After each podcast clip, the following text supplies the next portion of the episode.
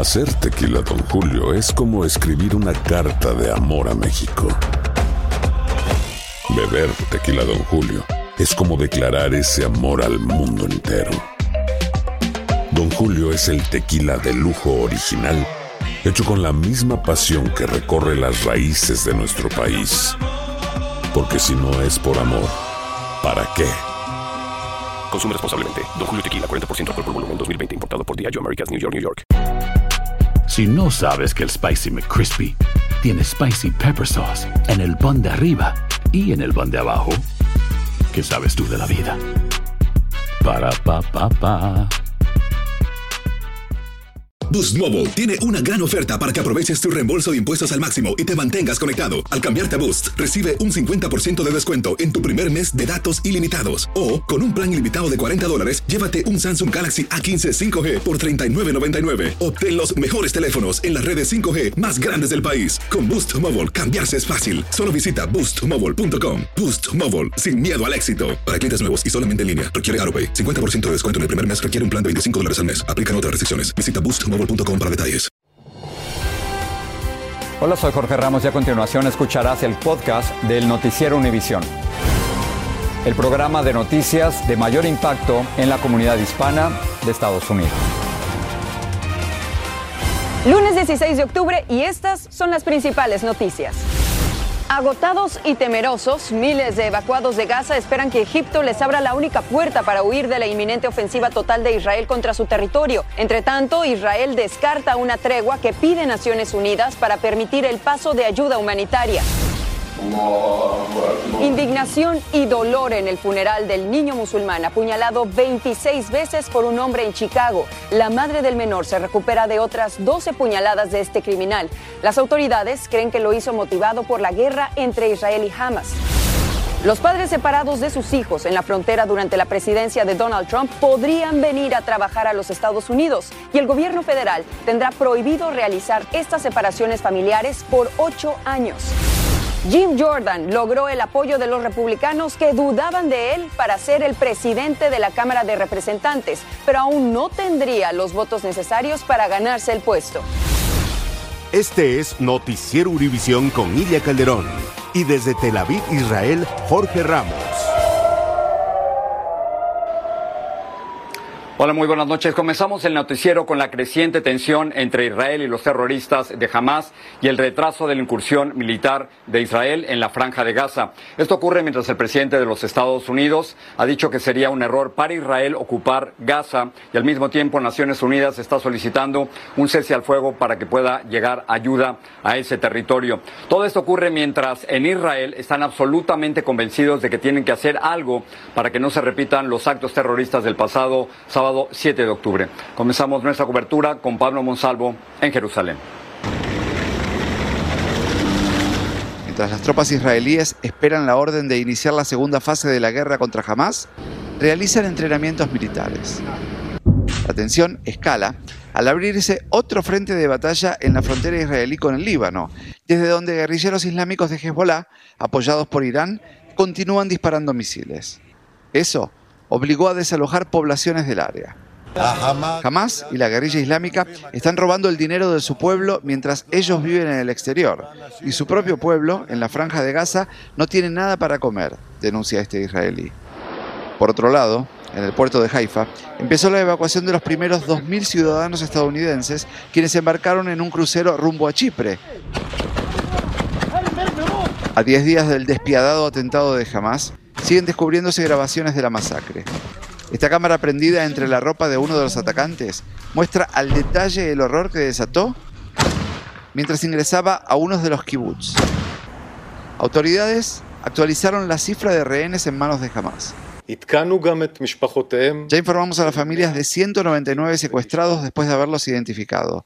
Orión Hernández es uno de los desaparecidos. Las autoridades creen que los mensajes que envían al celular del joven mexicano podrían ser de Hamas. Digo, acá estamos en un grupo de oración todos los días, eh, acabamos de hacer una misa el sábado pasado y creemos que está, que está vivo y pues hay muchas personas que lo queremos mucho. Las sirenas siguen sonando día y noche en las principales ciudades israelíes. La sesión de Netanyahu ante el Parlamento se tuvo que suspender para que los diputados pudieran ponerse a salvo en el refugio.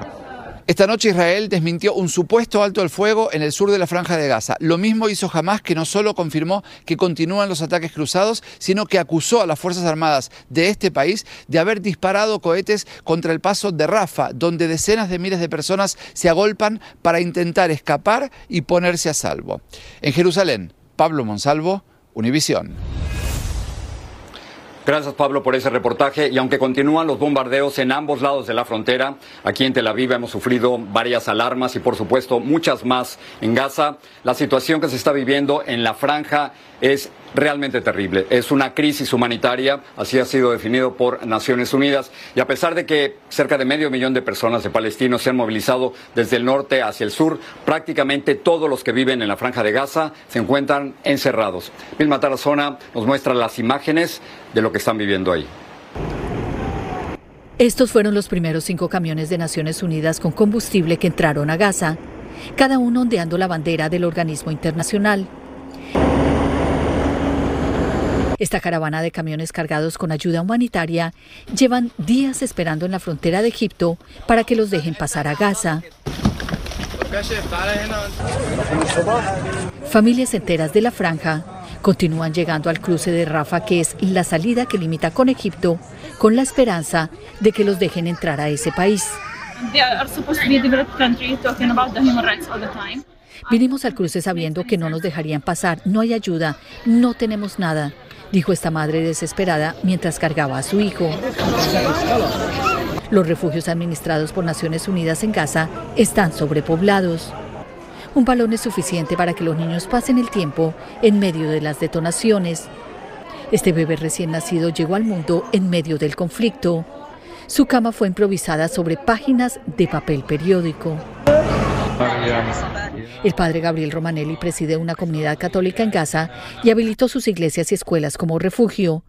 Nos compartió este video del momento en que el Papa Francisco llamó a las monjitas de su comunidad que decidieron no abandonar la zona y les pidió proteger a los niños. Están aterrorizados ya que los bombardeos continúan día y noche en toda la, en toda la zona. Ellos igual dicen que es el lugar donde más seguros se sienten. Los bombardeos en la franja de Gaza continúan. Esto fue lo que quedó de un refugio después de recibir un bombazo. Los cuerpos de heridos y el de un pequeño fallecidos fueron envueltos en mantas.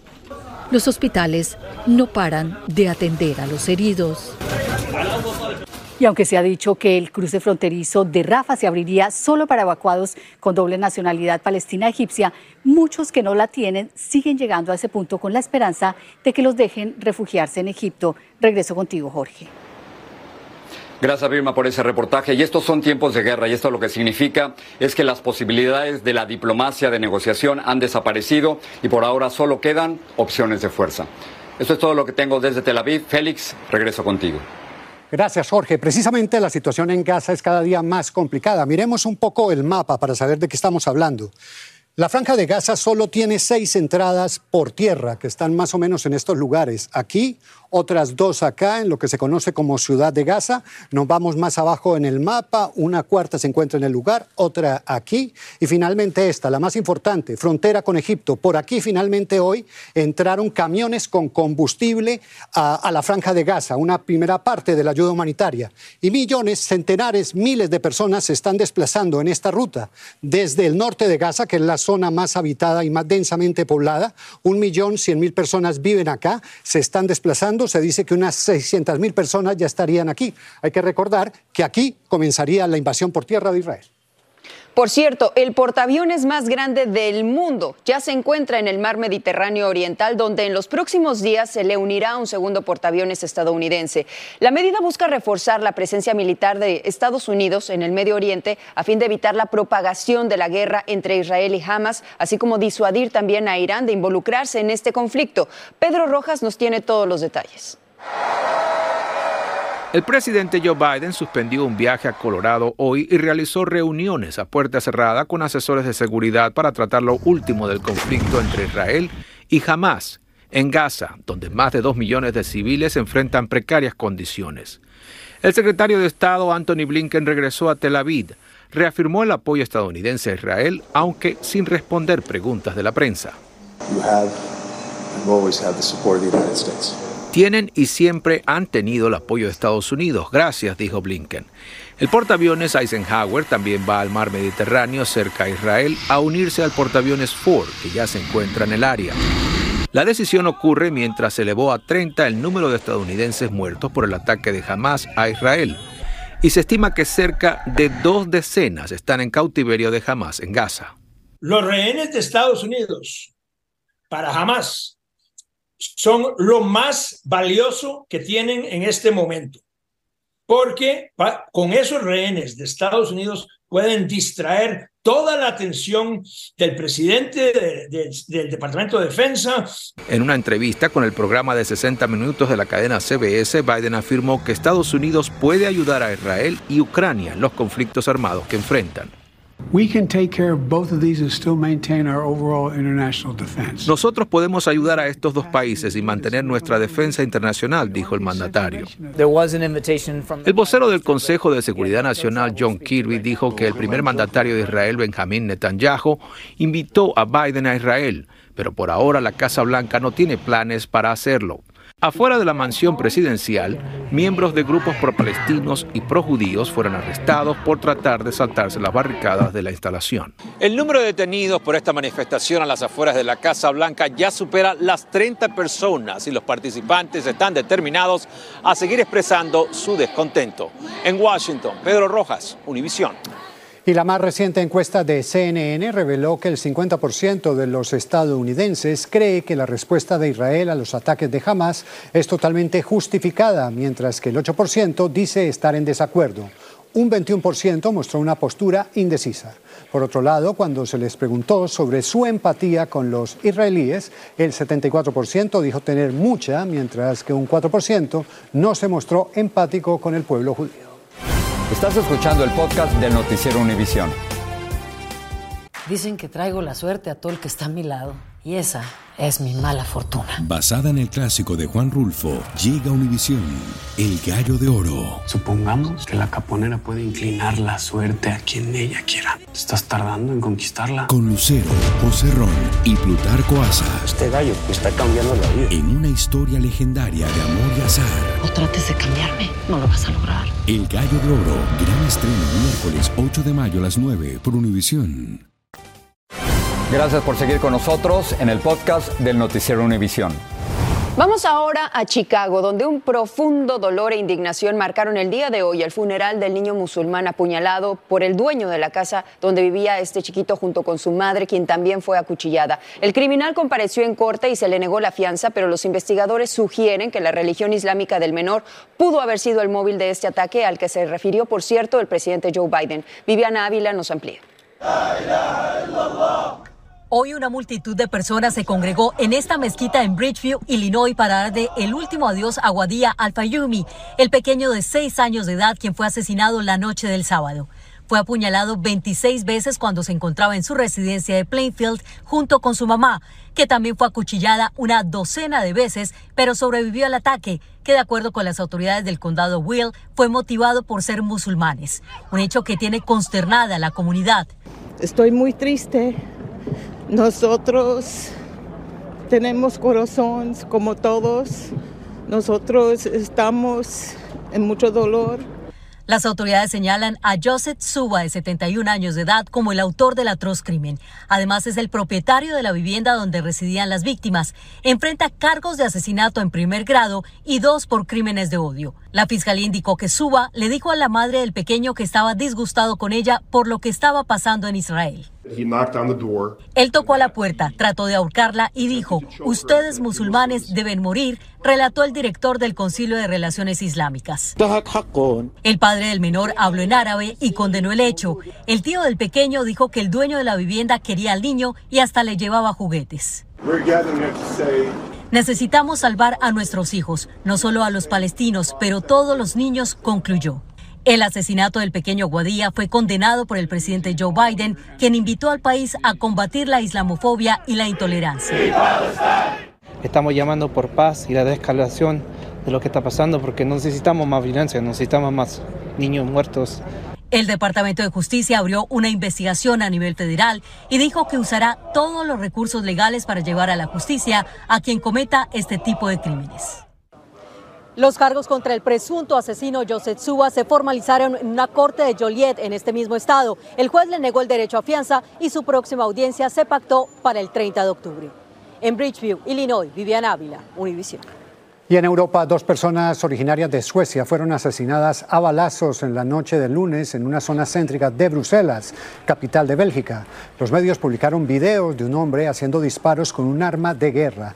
Las selecciones de fútbol de Bélgica y Suecia jugaban un partido de clasificación a la Eurocopa y al enterarse en el entretiempo del atentado, los jugadores suspendieron el juego. Gracias por seguir con nosotros en el podcast del Noticiero Univisión. Durante ocho años, el gobierno federal no podrá separar a padres e hijos que crucen la frontera. Esto gracias a un acuerdo entre la administración Biden y la Unión de Libertades Civiles para poner fin a una demanda. Además del arreglo, este brindaría otros beneficios como la posibilidad de que los padres vengan y trabajen en Estados Unidos, pero aún debe ser aprobado por un juez, como nos cuenta Marlene Guzmán. El gobierno de Biden llega a un importante acuerdo con la Unión Americana por los Derechos Civiles en la disputa judicial presentada en el 2018 por las separaciones de padres e hijos inmigrantes víctimas de la política cero tolerancia de la era del gobierno Trump, lo que representa una victoria legal para ACLU que por años luchó por frenar esta práctica que consideran le causó a estas familias un daño trágico e irreparable. Paso importante para ayudar a estas familias que necesiten tanto ayuda eh, después del, del, trauma. Lo además positivo es que a través de este convenio también establecerían nuevos lineamientos que le pongan fin a futuras separaciones de familias migrantes en la frontera, al menos por los próximos ocho años, excepto en casos específicos. Solo en los casos más extremos, cuando no hay eh, ninguna otra opción.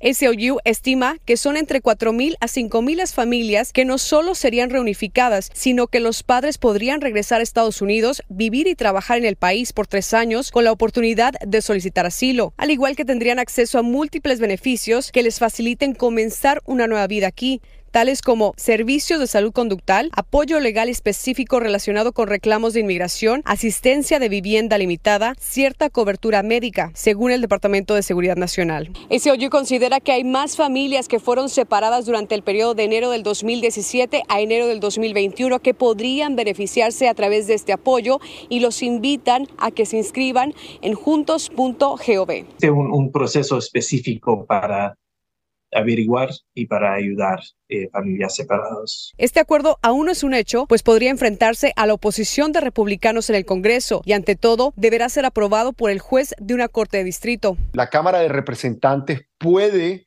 eh, tratar de interponerse porque aquí va a haber dinero que se necesita utilizar para poder implementar este acuerdo. En San Antonio, Texas, Marlene Guzmán, Univisión.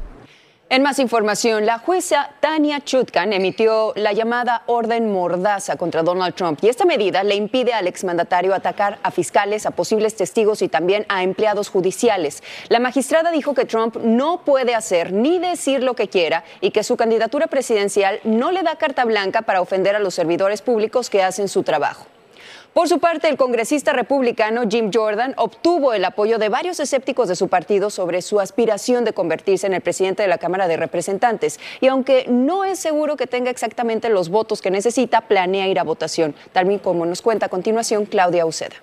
Confident? How confident are you? Jim Jordan nos dijo que se acerca a la meta. Uh, we feel good. I think um, uh, Ann Wagner and, and Mike Rogers uh, publicly saying they would support us. Uh, two great members uh, who do all kinds of great work. I feel I feel real good about the momentum we have. And y es que en las últimas horas varios republicanos moderados que habían dicho que no iban a apoyar a Jordan cambiaron de parecer y ahora lo apoyarán. Tomorrow.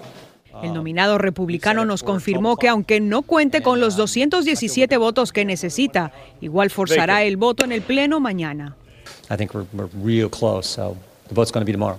Incluso con esta ayuda adicional, Jim Jordan tiene una ardua tarea por delante si se quiere convertir en el próximo presidente de la Cámara de Representantes, ya que solo puede perder cuatro votos de sus colegas republicanos. En una carta a sus colegas, el legislador ultraconservador prometió unir al partido y que trabajará con todos. Se están empezando a unificar Pues por la necesidad que hay, una necesidad real, por lo que está pasando en Israel, por el presupuesto que se tiene que renovar en 30 días pero hay republicanos como el congresista Carlos Jiménez que muestra su apoyo a otro republicano, al expresidente de la Cámara de Representantes Kevin McCarthy, quien fue destituido. La Cámara Baja lleva casi dos semanas paralizada sin un presidente. Hay conversaciones para escoger a un líder de manera bipartidista. También se habla de un esfuerzo para elegir al veterano congresista de California, Darrell Issa, si Jordan no cuenta con los votos necesarios. En el Capitolio, Claudio Seda, Univisión. Y ya está aquí Mighty, que nos tiene un adelanto de lo que nos ofrecerán en la edición nocturna. Bienvenida. Muchísimas gracias. Comenzamos la semana muy bien informados y quiero comentarles que tras las rejas se encuentran uno de los empleados que le propinaron una golpiza a unos clientes en un restaurante de México. Al parecer, la pareja fue agredida por negarse a pagar la cuenta y decenas de migrantes son evacuados en el centro de refugio de Nueva York, luego que autoridades locales determinaran que habían demasiadas violaciones de seguridad. ¿Dónde pasarán la noche estos migrantes? ¿Qué dicen las autoridades? Les tenemos los testimonios y el reporte completo en la edición nocturna junto a Félix, así que ahí los ahí esperamos. estaremos, ahí estaremos. Nos vemos esta noche, Mighty. Ya los estaremos viendo. Gracias, Mighty. Vamos a cambiar de, tema, vamos a dar un giro en la información, porque lamentablemente falleció la actriz Susan Somers, quien saltó a la fama con su personaje de la ocurrente Chrissy Snow en el show Three's Company. Su muerte ocurrió este domingo, un día antes de su cumpleaños. Tras retirarse de la televisión, emprendió su labor como fundadora de un emporio de publicaciones sobre salud, alimentación y ejercicios. Somers habría cumplido el día de hoy 77 años de edad. Descanse en paz. Gracias por seguir con nosotros en el podcast del Noticiero Univisión. Con tan solo 36 años, Daniel Novoa, el hijo de un magnate bananero, se convirtió el domingo en el candidato presidencial electo más joven en la historia de Ecuador. El joven Novoa se impuso en segunda vuelta sobre Luisa González, representante del correísmo. Novoa tendrá la tarea de enfrentar el crimen organizado, mejorar la economía y resolver varios conflictos políticos internos. Seguimos en Latinoamérica porque el presidente de Colombia, Gustavo Petro, reaccionó a la decisión de Israel de suspender las exportaciones de equipos de seguridad a ese país sudamericano. Y esto en respuesta a los comentarios del mandatario colombiano tras el ataque terrorista de Hamas contra Israel. Y desde Bogotá, Yesid Vaquero nos tiene más detalles sobre esta polémica. El presidente colombiano, Gustavo Petro, lo volvió a hacer en la red X. Esta vez escribió que, si era necesario, rompería relaciones con Israel un anuncio que para muchos es sumamente delicado y hacerlo por ese medio es equivocado. Creo que lo que hace el presidente es sentarse enfrente de su teléfono, formular sus opiniones y no lo hace con el filtro necesario previo para que esas posiciones resulten sensatas y resulten útiles en el escenario internacional. Justamente la Embajada Americana en Colombia ya le había hecho un sutil llamado de atención a través de la misma red después de que el mandatario no condenara a Hamas y mencionara el holocausto y los campos de concentración donde murieron miles de judíos para justificar su posición. La respuesta del embajador israelí en Colombia fue inmediata y la comunidad judía en este país, que ya se siente insegura, también reaccionó. Yo creo que en este momento cualquier pronunciamiento contra Israel es prematuro, es fuera de lugar totalmente. Julio Rubio, padre de una colombiana fallecida tras el brutal ataque de Hamas, tampoco pasó por alto los trinos del presidente. De verdad, ¿qué le puedo pedir yo a este señor? Si acaba de declarar semejantes cosas, no me representa. Entre tanto, en Tel Aviv, el gobierno israelí llamó a la embajadora de Colombia para una conversación de reprimenda tras las declaraciones, según ellos, hostiles y antisemitas del presidente de Colombia. Y en respuesta, la Cancillería colombiana volvió a usar la red X para exigir respeto a Petro. Comisiones de los gobiernos de Estados Unidos y Colombia venían trabajando hace meses para una reunión entre las vicepresidentas Kamala Harris y Francia Márquez. Sin embargo, fuentes consultadas por Univision confirmaron que estas posiciones del gobierno colombiano respecto al conflicto de Medio Oriente serían una de las causas para que tal encuentro no se llevara a cabo. En Bogotá, Colombia, Yesid Vaquero, Univision.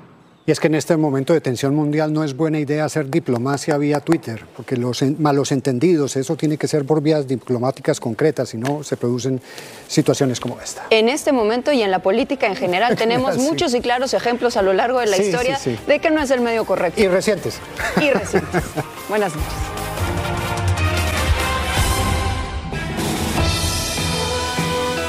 Así termina el episodio de hoy del podcast del Noticiero Univisión. Como siempre, gracias por escucharnos.